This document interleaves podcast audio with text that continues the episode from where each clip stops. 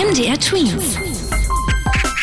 Dein 90 Sekunden Corona-Update. Mit Philipp, hallo. Alle Länder der Welt müssten bei der Bekämpfung von Corona eigentlich viel mehr zusammenarbeiten. Das sagt die Bundesentwicklungsministerin Svenja Schulze von der Partei SPD. Dazu gehöre auch, dass zum Beispiel Impfstoffe besser verteilt werden, auch an ärmere Länder. Außerdem sollten Firmen, die Impfstoffe und Medikamente produzieren, viel besser zusammenarbeiten. Und auf der ganzen Welt muss noch mehr und schneller geimpft werden, sagt die Ministerin noch dazu.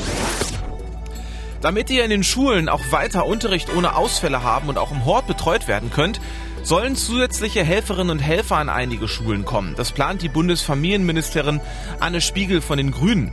8000 Leute, die sonst zum Beispiel bei speziellen Sprachkursen an Kitas und Schulen helfen, sollen im Notfall für eure Betreuung eingesetzt werden können, falls zu viele Lehrerinnen und Lehrer in Deutschland krank werden. Immer mehr Länder werden aktuell von Deutschland als sogenannte Hochrisikogebiete eingestuft. 155 Staaten weltweit stehen mittlerweile auf der Liste des Robert Koch Instituts, RKI.